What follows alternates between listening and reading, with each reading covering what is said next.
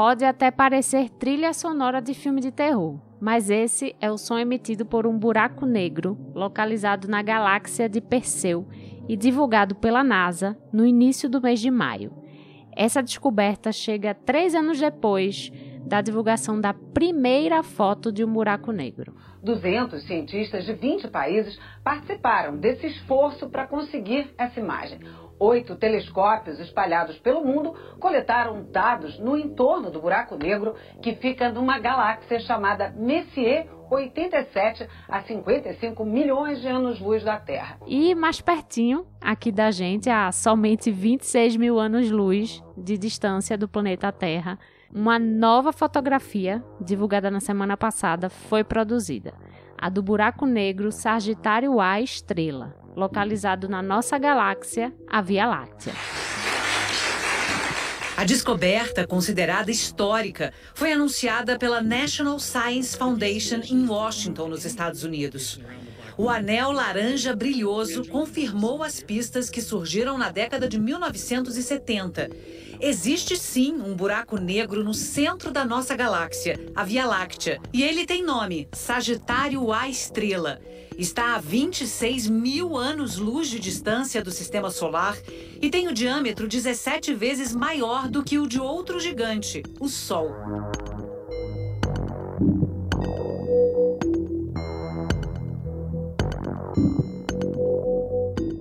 dos anos, buracos negros vêm despertando a curiosidade de cientistas e leigos. O que será que tem dentro de um buraco negro? Ele poderia ser uma porta para outro universo? Então hoje o Conexão UFPE vai tentar matar um pouquinho dessa nossa curiosidade. Eu sou Ariana Pacheco e converso sobre esse assunto com Bruno Carneiro da Cunha, que é professor do Departamento de Física da Universidade, e também com Antônio Miranda, astrofísico e professor também do Departamento de Física, só que da Universidade Federal Rural de Pernambuco.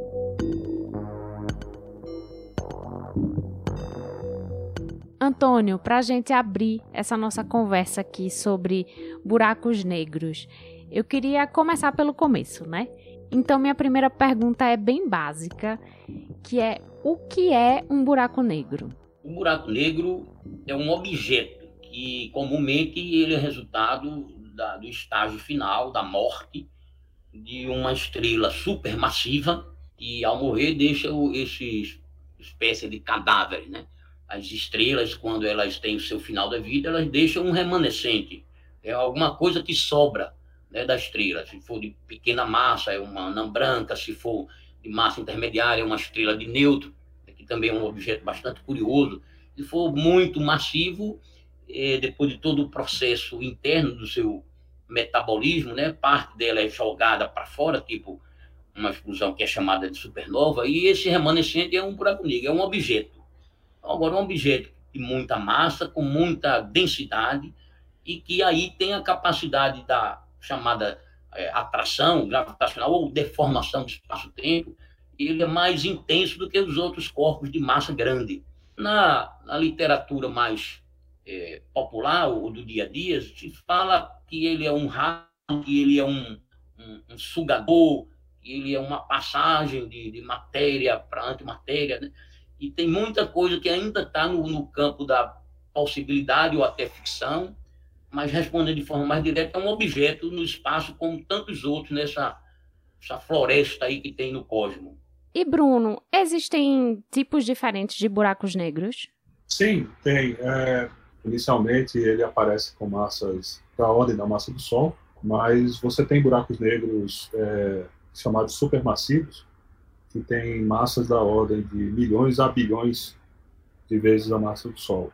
Na verdade, esses buracos negros eles tendem a migrar os centros de, de galáxias e a maior parte das galáxias conhecidas tem um buraco negro no, no centro. Quer dizer que a gente consiga vê-lo, mas a gente consegue sentir a presença da força gravitacional dele ao redor. Então, o processo, na verdade, de criação dessa massa, desses buracos negros, ele ainda não é bem conhecido, mas é, então a gente tem uma certa estratificação de buracos negros que acabaram de ser criados, foram criados há pouco tempo, há pouco tempo, que tem massa da ordem da massa do Sol, inclusive o mais próximo da Terra está a cerca de 3 mil anos-luz, que dentro da galáxia é relativamente perto.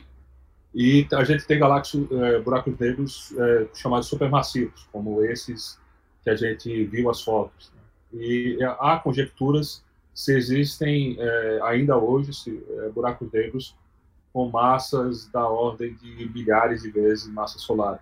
Esses buracos negros eles estão aí entre um ponto e outro, mas eles ainda não foram diretamente detectados. É uma pergunta bem leiga, assim. É, vocês estão falando aí é, da massa, né? É, quando a gente está falando de massa, a gente está com essa ideia que a gente tem, por exemplo, de peso, tipo quilos, ou, ou é diferente? É, é só que quando a gente fala peso, a gente está associado a massa a uma gravidade, né? Há uma, uma diferença entre peso e massa, né? Você tem uma massa, um quilograma de um objeto, na Terra é um quilograma. No espaço, se não tiver gravidade, é massa. Uhum. É massa. Ou seja, é, de uma maneira muito rudimentar, chama quantidade de matéria, sei lá. É massa. Agora, nesse contexto, as massas são é, da ordem de. A unidade que se usa é a massa do Sol, né? E quando, ele, quando, quando o Bruno fala assim, milhões de vezes a massa do Sol, estou falando uma massa mesmo, né? uma supermassa ou supermassivo. Então a gente não está falando aí dessa ordem de quilos, gramas, enfim, toneladas, não, não, não né? É, é, potência de 10 com, com o expoente muito grande, muitos zeros depois do 1. Uhum. O, o, sol, o Sol tem uma massa de é, 2 vezes 10 a 33 quilos, que significa 2 seguidos de 33 zeros, quilogramas. Uhum. É, e aí é como o Newton falou, né? Existe uma diferença entre peso, né? entre a, a, o que a gente sente aqui na Terra, que por sinal é resultante da atração gravitacional da Terra, e o que a gente sente no espaço. Então, o que a gente chama de massa, né? Por exemplo, massa do Sol, ela é inferida a partir das leis de Kepler sobre a, a propriedade do Sol. E a, quando a gente fala massa do buraco negro, do buraco negro desses que a gente tira foto, a gente está falando exatamente a mesma coisa. A gente vê os objetos que estão ao redor dele e a partir da órbita desses objetos, usando inclusive a lei de, a lei de Kepler, a gente pode chegar a uma estimativa muito boa da massa desse buraco negro.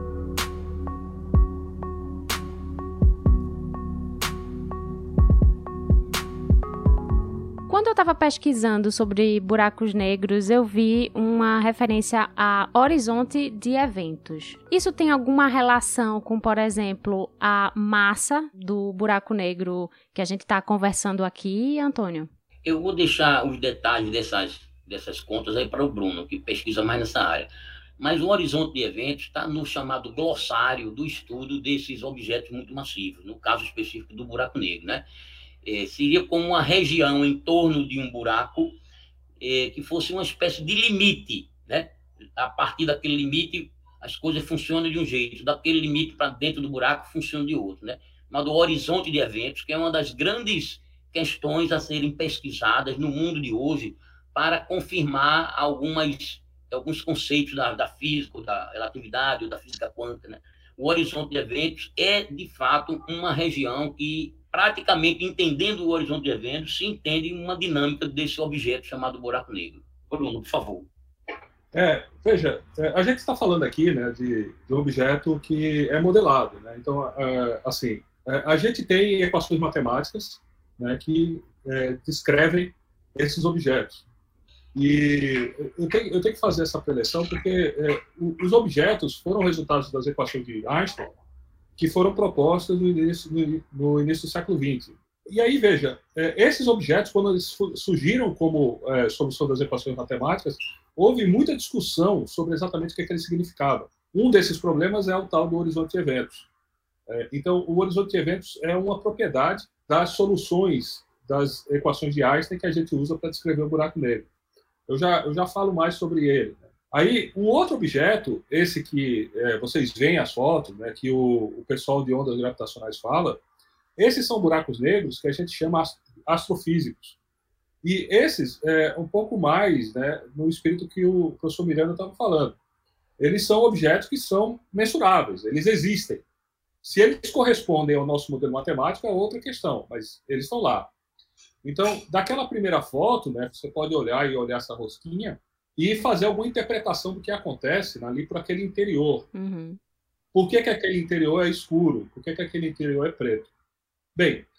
A melhor explicação que a gente tem para isso é que dentro daquele interior existe uma superfície ou uma, é, um limite dentro do qual a gente não pode ver.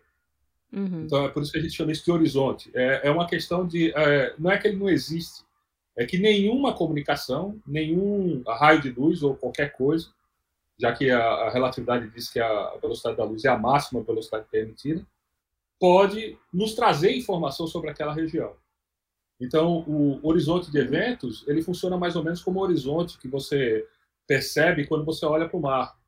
Não quer dizer que a região que está além do horizonte não exista. A região pode estar lá e pode ser muito parecida com a região que a gente vê atrás do horizonte, aquém do horizonte. Mas é um máximo que a gente pode ver.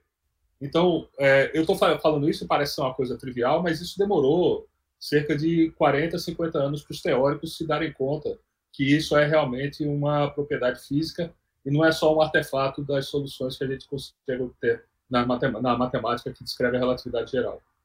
Ou seja, é como se fosse um ponto cego mesmo, em que, por exemplo, é por isso que a gente vê o buraco negro, né? Assim, preto. É interessante essas, essas expressões comparativas, porque nesse mundo da, da cosmologia, da física teórica, né? mais matemática, ou da física quântica, algumas coisas fogem à nossa percepção diária. Então, nós temos que comparar com aquilo que a gente entende para fazer uma chamada transposição didática ou uma, ou uma correlação, né? Tudo bem, ponto cego pode ser, né? Uhum. O, o, interessante é que o buraco negro não é um buraco, né? ele é um objeto, está lá um objeto, não é um buraco, né? É, é, é, a palavra de negro que tem a ver com uma teoria de corpo negro, né? E com relação a, a prender a luz ou, ou liberar de uma forma específica, né? mas é, é, é, é, muito interessante porque como esses assuntos eles estão muito fortes na, na juventude, nas escolas, nas feiras de ciências, nas Olimpíadas e, e, e até nos pré-vestibulares, é, há uma grande quantidade de informações que, para tentar ser didática, colocam palavras comparativas, muitas com muita felicidade e algumas que geram uma visão do que é o objeto muito assim, como uma mecanicista, né? Você uhum. vê o objeto, vê aquele buraco como um, um verdadeiro ralo, esgoto, sei lá. É muito interessante essa discussão desses conceitos. Né? É, é realmente a analogia, isso aí realmente não. Então, quando a gente fala horizonte de evento, é porque tem analogia com a palavra horizonte. E a palavra eventos, nesse caso, é um jargão técnico.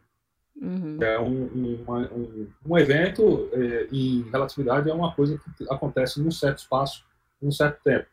Agora, talvez é, eu consiga adicionar o fato que é, a relatividade geral ela parte de uma certa premissa. A premissa é que o tempo e o espaço eles é, podem, né, a medida de tempo e a medida de espaço, eles podem variar de acordo com o referencial. Essa é a premissa fundamental da relatividade geral.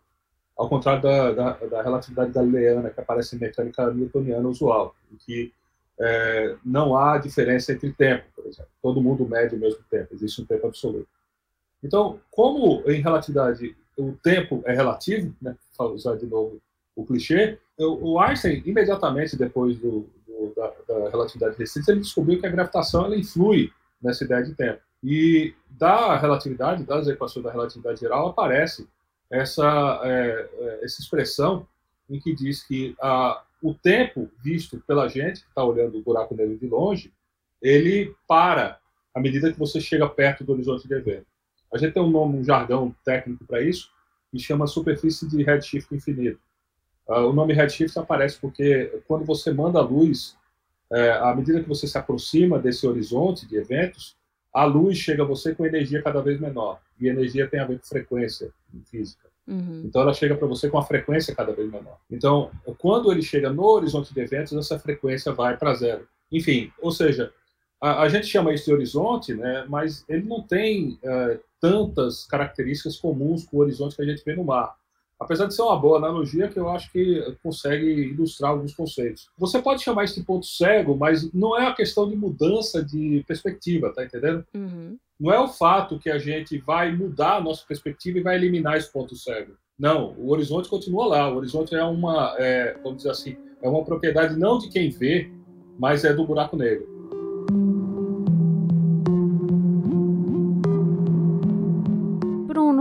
Você chegou a citar aí que no centro, né, da maioria das galáxias existem buracos negros supermassivos, né, como o Sagitário A estrela, né, que foi fotografado é, recentemente, né, que está no centro da nossa galáxia, a Via Láctea, né? Certo. Existe algum motivo para que isso aconteça? É, o buraco negro está desempenhando alguma função no equilíbrio da galáxia da qual ele faz parte?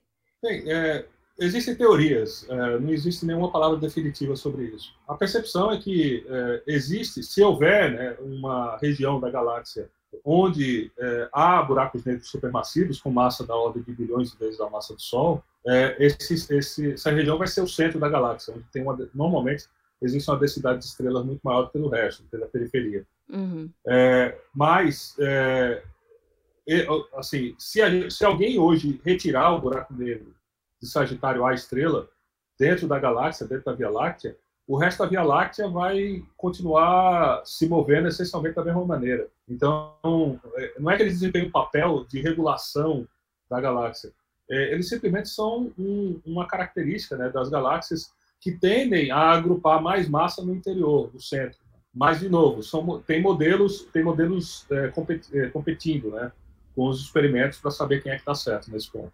Antônio, pensando um pouco é, no que muita gente pensa e imagina né, sobre buracos negros, eu acho que um medo de muita gente né, é a possibilidade da formação de um buraco negro com um horizonte de eventos tão grande que seja capaz de atrair para dentro dele é, massas como o nosso planeta. Isso é possível? Hipoteticamente poderia, mas na, na prática, no, nos dados observacionais, não. Né? Uhum. Como o Bruno falou corretamente, né, é no centro das galáxias, e do ponto de vista da astrofísica, é, com a formação das estrelas supermassivas, depende de muita massa concentrada, no centro da galáxia tem a quantidade de massa maior, com densidade maior, com pressão maior como é a pressão maior, se formam estrelas mais gigantes e quando elas morrem, pode deixar um buraco negro ser uma coisa praticamente assim aceita, né? A possibilidade de buraco negro no centro da galáxia. E muitas pessoas perguntam, mas esse buraco negro vai atrair a Terra? Não tem, não tem essa possibilidade. Esse que o Sagitário, eu estou com um dado aqui que foi publicado, é 26 mil anos-luz de distância da gente, não é? é então, é, nós não corremos esse perigo, não. Né? Aqui na Terra a gente pode é, é, desaparecer pelo, pelas queimadas muito mais rápido do que qualquer buraco negro atrair a Terra. Né? Uhum. Então, essa possibilidade não tem. Mas, oh, só, só continuando um pouco nessa ideia, é, me corrijam, tá? Se eu estiver errada. Tem essa coisa do horizonte de eventos e se diz que quanto mais um buraco negro vai, vamos dizer, engolindo, né, o que está ao redor dele, existe essa possibilidade desse horizonte de eventos ir aumentando, ou não?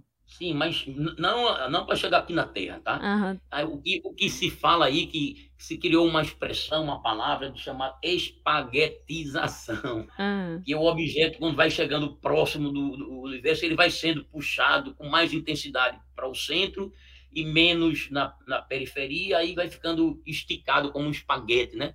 Acho que os, os, as pessoas falam muito nisso, né? Nós não vamos passar por esse processo, nós aqui da Terra não. É, veja, é, esse buraco negro lá de Sagitário à Estrela, é, primeiro, como o professor Antônio falou, ele está a 26 mil anos-luz. Né? Se a gente começasse a ter movido de alguma forma a Terra na, na direção desse buraco negro, quando a gente aprendeu, quando a humanidade aprendeu a escrever, a gente ainda teria 20 mil anos de, de saldo aí até chegar lá, chegar perto. Uhum. Esse buraco negro, Sagitário a, a estrela, ele, é, o tamanho dele é cerca de é, 20, 30 vezes maior do que o, Sol, o nosso Sol. Para você ter uma, perspe uma perspectiva da, da, da, das distâncias, é como se eu tivesse uma rosca, uma rosquinha, um pão, pão francês, na superfície da Lua, é o tamanho relativo dele. Ou seja, o, o, existe um fato tecnológico enorme de você conseguir a imagem. Agora, o perigo que ele traz a gente, eu acho que é muito menor até do que o perigo que um povo francês traria na Lua, na superfície da Lua. Uhum. Mas é, sobre, sobre o horizonte de eventos propriamente dito, é, existe uma, uma, certa uma concepção é, que é meio, é meio confusa o horizonte de eventos. É por isso que, na verdade, isso demorou tanto tempo para ser entendido. Quando você encontra buracos negros supermassivos, feitos Sagitário A estrela, a atração da gravidade no horizonte de eventos, na verdade, é muito pequena. É, se a gente tivesse, se a gente tivesse na, no horizonte, atravessando o horizonte de eventos de Sagitário A estrela nesse exato momento, a gente provavelmente ia sentir só um leve puxão uh, que não ia conseguir vencer a atração da gravidade da Terra, por exemplo. Então, talvez fosse até melhor, a gente ia se sentir um pouco mais leve. Mas, enfim, é, o problema não é quando você passa o horizonte de eventos. O problema é quando você, dentro do horizonte de eventos, você chega perto do que a gente chama de singularidade do buraco negro. A singularidade do buraco negro, é, de novo, é uma premissa da matemática. Ninguém nunca observou. Mas a gente tem todo, é, vamos dizer assim, a razão para. A gente não tem razão, desculpa, para desconfiar da, da matemática, porque a gente sabe da física daquele sistema, justamente porque a atração gravitacional não é tão forte. Porém, quando ela é forte o suficiente, acontece isso que o professor Antônio falou. A algum momento, quando a gente chegar muito próximo dessa singularidade, a atração gravitacional que a gente vai sentir da nossa cabeça vai ser muito maior do que a nossa perna e vai ser como, exatamente como o que acontece quando a gente tem um acidente de carro muito forte. Quando a gente é, sente atrações gravitacionais ou acelerações muito maiores do que a atração gravitacional da Terra, por ordem de 10 ou 100 G. Ou seja, infelizmente, nesse caso, a gente vai ser, a gente vai morrer e a gente vai ser despedaçado. Mas isso não acontece a não ser que você chegue em distância de metros do centro do buraco negro. Uhum. Isso é muito, mas muito, muito distante do horizonte de eventos. No horizonte de eventos, com um foguete dos que a gente já tem, poderia ser o suficiente para evitar uma catástrofe. Então, é, existe esse ponto né, do, do horizonte de eventos, que tem esse problema, gente, se a gente passar, a gente não volta, isso é, isso é ponto mas ao passar você não sente particularmente nada errado acontecendo. Você vai sentir depois de certo tempo, infelizmente. Mas ali a, a gente ainda tem certa segurança que as leis da física, do jeito que a gente entende aqui na Terra, estão sendo é, válidas. Né? isso até coloca a coisa que o professor Antônio tinha falado no início. Né? Existe muita confusão sobre o que acontece durante, é, no horizonte. No horizonte não acontece nada demais. A gente não tem nenhuma razão para duvidar da física que a gente conhece. A singularidade é outro problema, mas aí a gente pode falar depois.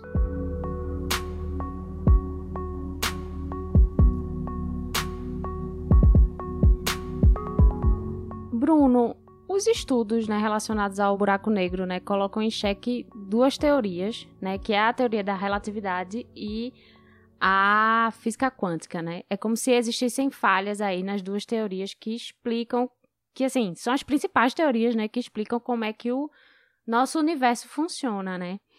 Que falhas seriam essas e como é que isso impacta é, os estudos sobre o buraco negro? Toda teoria física tem um certo limite de aplicabilidade.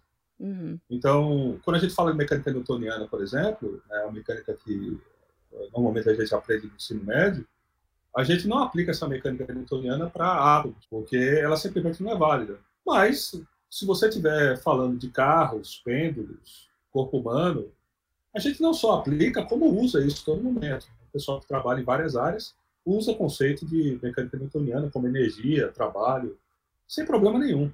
Uhum. Aí, nesse sentido, a relatividade geral tem uma certa um regime de aplicabilidade.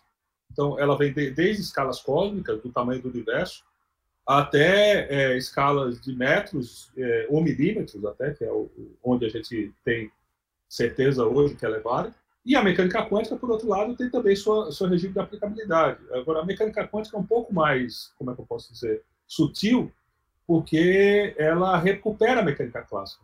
Então, ela tem dentro dela toda a mecânica clássica. Então, a menos que você esteja falando de uma, uma situação onde você precise tanto de gravitação como de mecânica quântica para tentar é, descrever o que está acontecendo, mecânica quântica é válida. E onde é essa situação? Essa situação é justamente no que eu estava falando antes, é nessa singularidade que existe no centro do buraco negro, nessa pequena região que não é maior do que metros, no interior, no ponto mais distante ali do buraco negro, aquele último ponto, que a gente costuma chamar de singularidade, é, nesse caso é a singularidade é, métrica, que é o, o, o, jargão que a gente usa. Nesse ponto, a gravitação é tão forte que você, para tratar do sistema, para tratar do, do, que acontece ali, você precisa de saber não só o que acontece com a relatividade geral, quando a, quando a gravitação é forte, mas também do que acontece com a mecânica quântica. Então, existe esse limite, né, que é essa singularidade. Talvez, se você tenha visto aquele filme Interestelar, ele compara essa singularidade a uma pérola, que é uma imagem muito poética, mas eu não sei se, se vale. Mas essa singularidade, né, que é essa pérola dentro da concha, como eles falaram lá, é o ponto onde a gente não sabe, onde a gente diz aqui acaba o conhecimento. É, aquele, é aquela parte do mapa, lá daqueles mapas medievais, onde o pessoal falava aqui há dragões.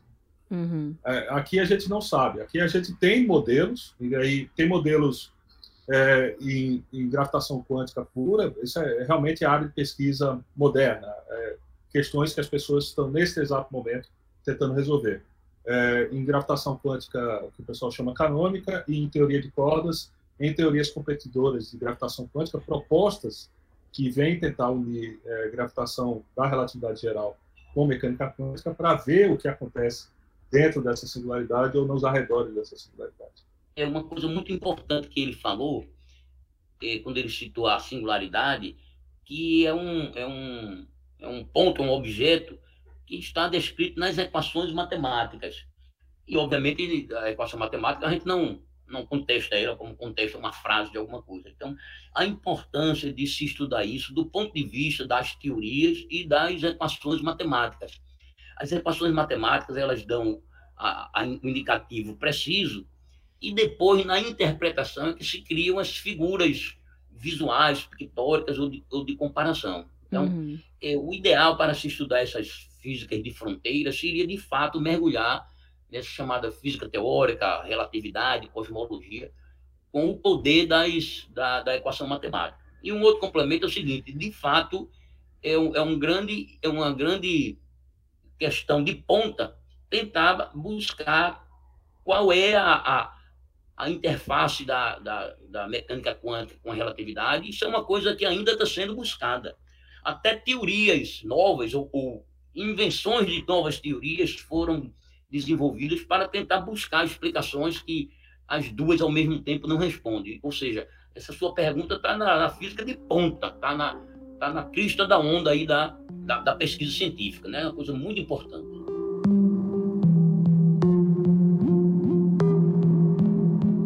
Antônio, é, em 2019, né, foi divulgada a primeira foto de um buraco negro localizado na galáxia Messier 87, né? E ela foi considerada uma prova, vamos dizer assim, cabal, né, da existência de buracos negros. Só que aí eu fiquei pensando, né, o mais comum é que a gente acredite na existência e trabalhe com que algo de fato é real quando a gente vê essa coisa, né, que a gente quando a gente consegue visualizá-la, né?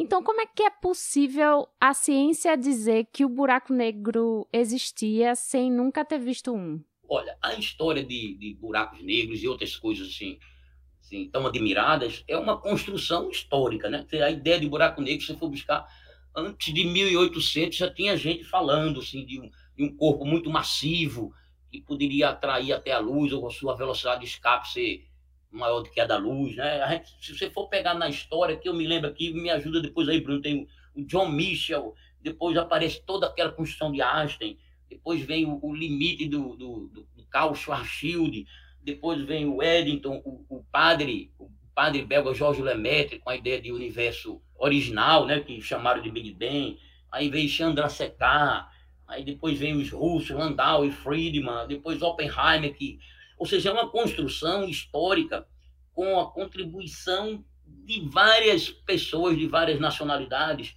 E quando a gente vai construindo isso, é natural que nós, né, todos nós, vamos pensar uma, uma figura que faz parte do nosso processo de aprendizado, é imaginar. Como você lê um livro e você vai imaginando as cenas, né? Uhum. Então, a, a construção do, do, do, do saber, do, do, processo de ensino e aprendizagem, passa pela parte cognitiva, você vai imaginando.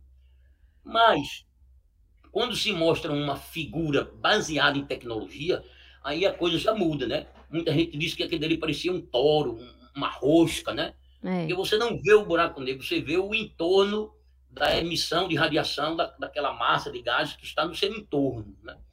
E essas fotografias, elas são é, uma beleza do recurso da programação computacional. O cara pega lá, faz um programa lá em, sei lá, em Python, da, do, do grande avanço da microeletrônica, da, da computação gráfica, né? E, e, e, essa radiação que vem de, um, de uma região em torno do buraco negro, ela passa anos e anos para chegar aqui. São vários equipamentos moderníssimos espalhados pelo mundo todo. Cada um pega uma parte, se junta, faz uma, uma técnica de interferometria, aí usa as leis da espectroscopia, ou seja, tem muita tecnologia, como as fotografias mais modernas que nós conhecemos no dia a dia, né? Então, aquilo daria mais uma, uma beleza da ciência junto com uma beleza da tecnologia. Aí permite a nossa visão, a nossa imaginação ficar mais próxima daquilo que a natureza mostra. Então, graças a essa tecnologia, a ciência hoje é mais matemática e tecnologia avançada. Então, uhum. isso que é, faz a beleza da, da ciência atual. A ideia, né, realmente, ela tem é, cerca de 300 anos. Agora, foi em 900, acho que foi em 1963 é, que as pessoas descobriram um objeto estelar chamado quasar.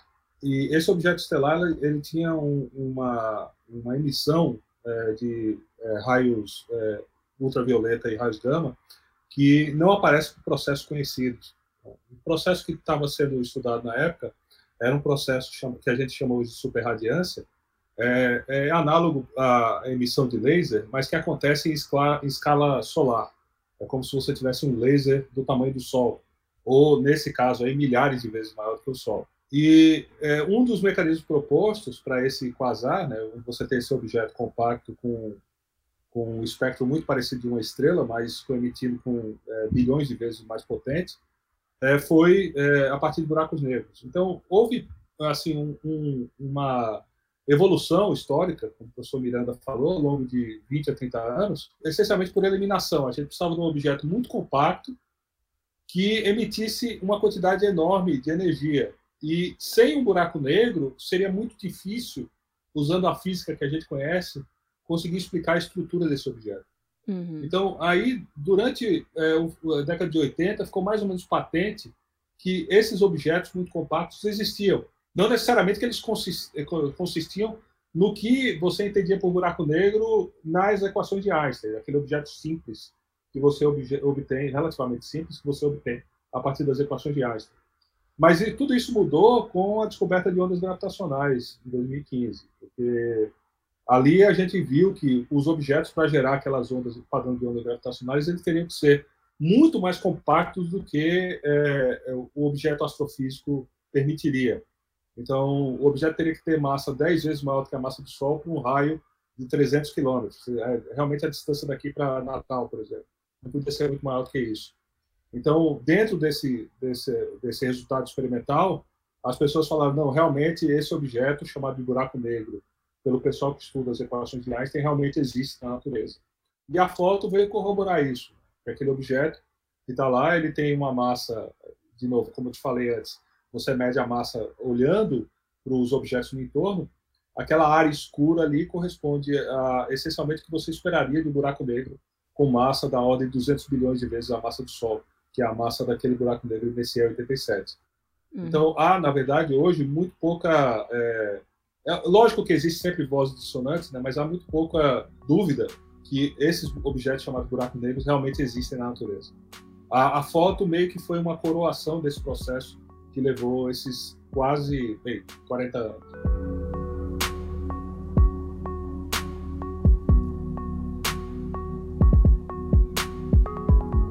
Bruno, mais recentemente, né, a NASA divulgou a captação do som de um buraco negro, né?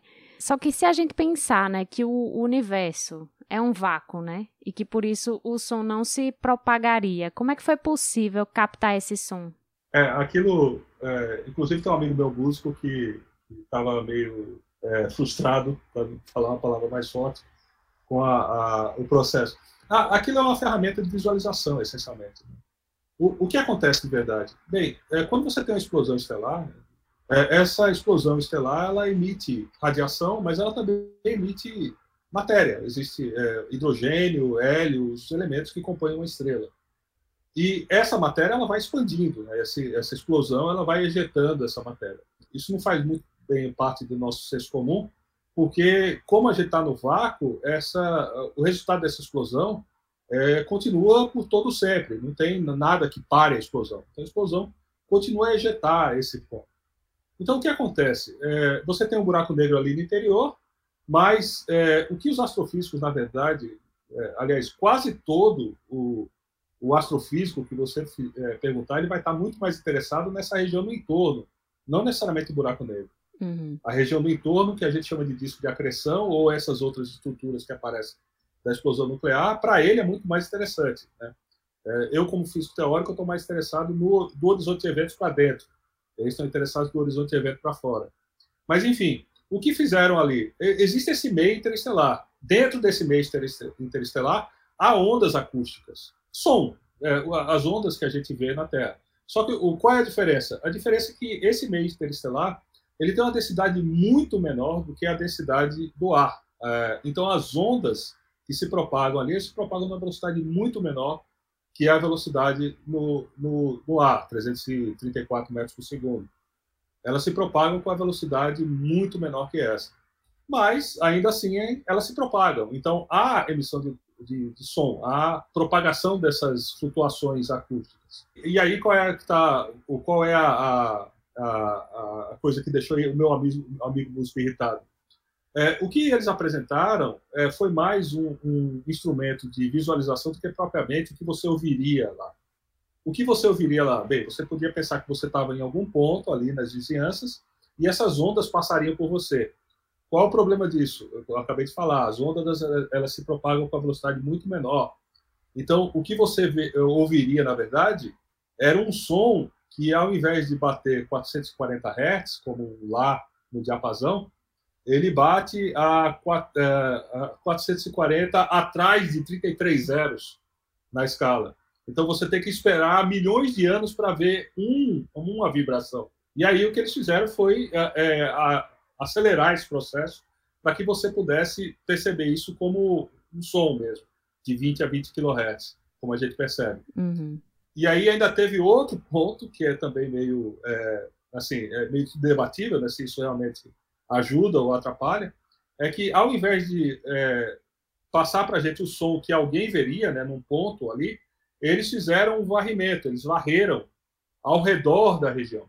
Então aquela música que você ouve é o que alguém ouviria se eles fizessem uma volta completa ao longo da região. Só que aquela região, né, para você fazer a volta completa, você também vai ter que passar milhares de anos, porque é uma região muito grande. E aí, de novo, eles fizeram essa aceleração para que você consegue, conseguisse é, perceber aquilo como uma, uma frase, né, uma, uma música, por assim dizer. Então, assim, teve vários, é, vários é, truques, né, e aí a gente pode debater se é, são bons ou não, mas foram vários truques para tentar fazer com que a percepção de algo que é tão, é tão alienígena a nossa, é, a, a nossa experiência pudesse se casar com o que a gente percebe como som e como música, ou seja, como é, frequências da ordem de 20 Hz a 20 kHz e uma música da ordem de, naquele caso, da ordem de minutos. É, perfeita essa explicação do Bruno, tá? Ah, como a gente vê em filme de Guerra nas Estrelas, quando uma nave explode a outra, no cinema a gente escuta o barulho, né? É. E, esse, e, esse, barulho não era para ter, né? E uhum. aí o, o, diretor do, do filme diz, não, mas se não tiver barulho, o público não compra ingresso, né? Quer dizer, ele inventou lá um som, né? E, e esse som que... Também não é o Danúbio pode... Azul, né? Também não é o Danúbio Azul. Tocando, é. quando, quando você é. abre a porta do, do... É, é. Esse som que tem que pode ter é de fato uma propagação na massa de, de gás, e aí a matéria, né, como se fosse o nosso ar, que tem próxima região que a estrela explode, ela lança gases, né, como, como o Bruno falou, hidrogênio e hélio. Né?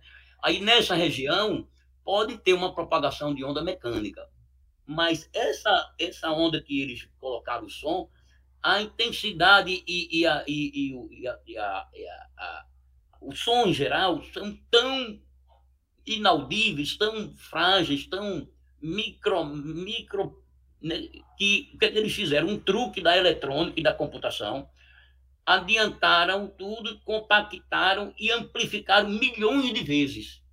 Aí dá uma sensação, eles fizeram uma espécie de Photoshop, né? Uhum. Pegaram uma coisa que ninguém escuta, transformaram com o poder da eletrônica em uma coisa que dá um, um som que a gente pode escutar. Mostra mais a qualidade da tecnologia e serve também como um grande marketing, porque o tema está na boca de todo mundo. Ainda bem que a população está falando em ciência, que é, uma, que é uma coisa melhor do que estar tá falando em outros assuntos. Né, é. Desnecessários. Antônio, aproveitando que você falou sobre isso, né? A gente tem aí é, a divulgação do som, né? De um buraco negro. A gente tem aí a divulgação de duas fotos, né? De buracos negros recentes, né? Nesse sentido, como é que isso ajuda a popularizar cada vez mais a ciência? Olha, eu, eu trabalho com essa área de divulgação científica, trabalho junto com o Pavão lá no Espaço Ciência e com projetos de extensão. E, e a gente vai muito em feira de ciências, em escolas, e todos os estudantes, todos, pessoal de oitavo ano, nono ano, ensino médio, todo mundo está falando do som do buraco negro, está falando da fotografia do buraco negro. Quer dizer, isso, isso do ponto de vista do impacto para os estudantes, de procurarem o Bruno na universidade para ele dar uma palestra na escola, uma feira de ciências fazer um trabalho. Isso tem um impacto muito positivo a grande mídia, você liga os jornais, está passando isso, as redes sociais, eu recebo todo dia fotografias, imagens. Quer dizer, uma descoberta científica que é divulgada, ela cumpre um papel muito positivo, muito positivo, e eu acho até que ajuda a ser uma, um antídoto, uma vacina contra o negacionismo, porque a, a juventude, a população em geral, vai atrás de informações científicas e certamente muitas pessoas ligam para o Bruno pedindo a ele para dar explicação ou para dar palestra. Então, isso é de uma grande importância. Eu acho que foi muito positivo para o processo de educação e alfabetização científica.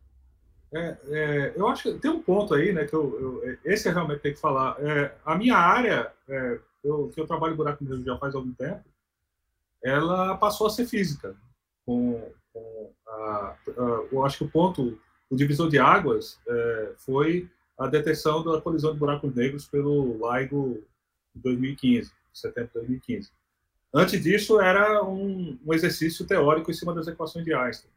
Uhum. Passou efetivamente a ser é, um resultado que, que dialoga com o experimento, que é o que a gente faz em física sempre. Então, nesse sentido, até dentro da academia teve um impacto enorme.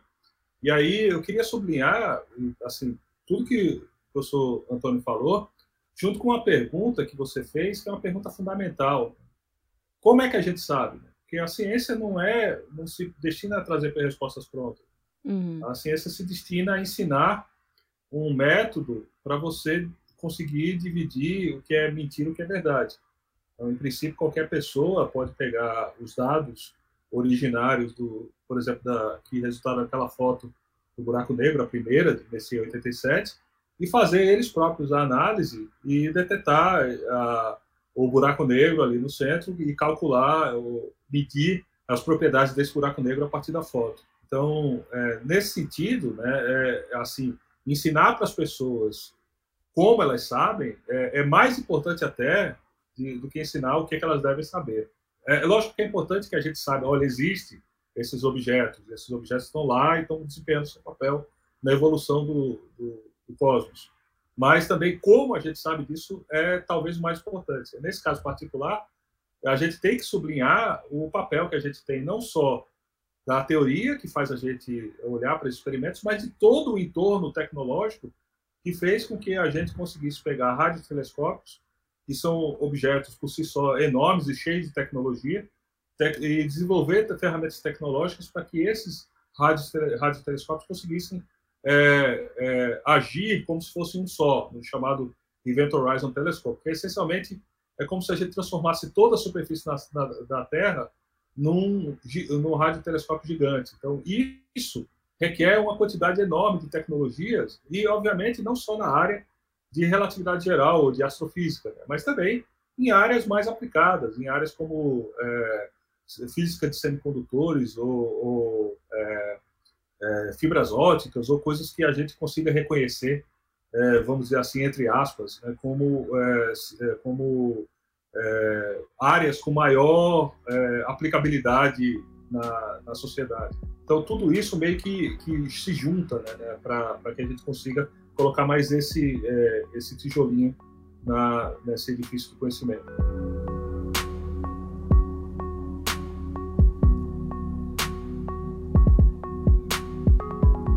Bruno e Antônio, a gente vai se encaminhando para o fim do programa, mas antes de terminar, eu queria fazer uma última pergunta para vocês, que é como é que conhecer melhor o que é que acontece dentro de um buraco negro? Como é que isso ajuda a ciência?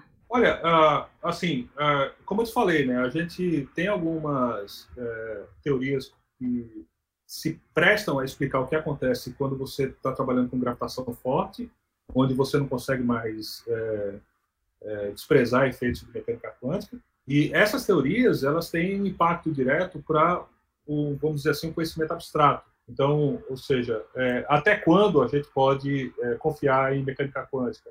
Até quando a gente pode confiar em relatividade geral? Que são, é, vamos dizer assim, questões que são profundamente importantes, mas elas têm um viés mais abstrato. Agora, uma coisa que é surpreendente, e isso realmente, é, eu, eu, assim, eu já me disponho de antemão a gente conversar sobre isso em, em separado, é porque a gente nota que essas ferramentas matemáticas que a gente desenvolve para tratar de um, alguns objetos, elas acabam sendo úteis em situações completamente diferentes. Então, é, nesse caso particular, as ferramentas que a gente está juntando há mais de 30 anos para é, tratar de gravitação quântica, eu estou falando especificamente de teoria de cordas, elas se prestam a tratar de um bocado de outras situações, como, por exemplo, supercondutores, como, por exemplo, física de fluidos, turbulência, como, por exemplo, é, é, o que acontece é, dentro de reatores nucleares. Então, enfim, colocar a chave, ou abrir né, a chave para um dessas, dessas questões, vai acabar fazendo com que a gente entenda muito melhor essas outras questões. Então, eu, eu posso citar um exemplo particular que para mim é completamente. É, ainda hoje eu sinto assim alguma coisa estranha nisso. As mesmas ferramentas que eu uso para estudar vibrações de buracos negros, as ferramentas matemáticas, elas são aplicadas para problemas de mecânica dos fluidos. É, eu, se você me perguntasse isso há cinco anos, eu ia falar você está louca. Não tem nada a ver uma coisa com a outra. No uhum. entanto, as ferramentas matemáticas são as mesmas. Então, quando eu conseguir resolver um problema, imediatamente uma outra pessoa da área me disse: não, você pode resolver esse problema aqui também. Então, o que a gente espera é não só é, achar esse conhecimento abstrato, né, ou melhor, conseguir atacar essas questões abstratas, mas também é gerar uma cadeia ou um, uma cascata de resultados ou de ferramentas matemáticas que permitam que a gente consiga entender vários fenômenos, entre eles aqueles que eu falei ou até outros, né, que é, talvez possa surgir no futuro. É, isso, na verdade, é aquelas coisas que eu, eu mal consigo articular, porque é de tão impressionante que é. Né? é, é a, a, natureza rima, né? A, a, matemática da natureza rima. Ela se, a, se aplica de maneira muito semelhante em várias situações diferentes. Desde que a humanidade começou a se é, organizar em sociedades mais fixas, e a interação do ser humano com a natureza evoluiu a partir das descobertas científicas. Uhum. Então, na medida que alguém teve a ideia filosófica de existir um átomo, aquela ideia já serviu mais na frente para se confirmar a existência do átomo. Na medida que alguém atritou o âmbar lá numa lã e, e viu que tinha uma eletricidade, aquilo dali podia ser uma descoberta assim, muito curiosa de um, de um filósofo, mas depois nós temos a eletricidade para fazer bem à humanidade. Então, cada descoberta da humanidade é uma evolução no sentido de a gente diminuir aquilo que a gente chama de déficit civilizatório. Quanto mais conhecimento, mais civilizada é a comunidade. Né? E agora nós chegamos a esse, esse espaço gigantesco que a gente chama o cosmo, estamos discutindo buraco negro, estrela de neutro, vida extraterrestre, exoplanetas, expansão do universo. E isso certamente está tendo um rebatimento não só na condição de, de evolução educacional, mas como os subprodutos das descobertas científicas, que vão servir desde para vacinas, até para transporte, até para habitação. É verdade. E essa investigação sobre esse, entre aspas, mistério da singularidade dentro do buraco negro vai abrir espaço para muitas frentes de pesquisa, para muitos processos computacionais, matemáticos, tecnológicos para buscar essa, essas respostas que vai fazer a humanidade avançar mais e ficar uma humanidade mais humana. Então, isso é a beleza do avanço científico.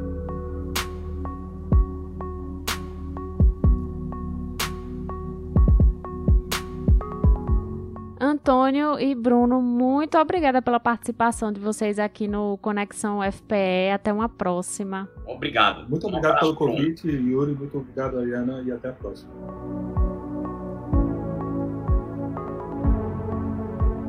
Esse foi o Conexão UFPE, uma produção da Assessoria de Comunicação da Universidade.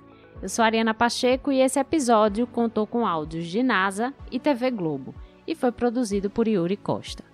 Para falar com Conexão, acesse twitter.com/conexãoufpe e não deixe de seguir a gente no Spotify, Deezer, Google Podcasts, Apple Podcasts, Amazon Music e Mixcloud para ouvir os nossos episódios quando e onde quiser.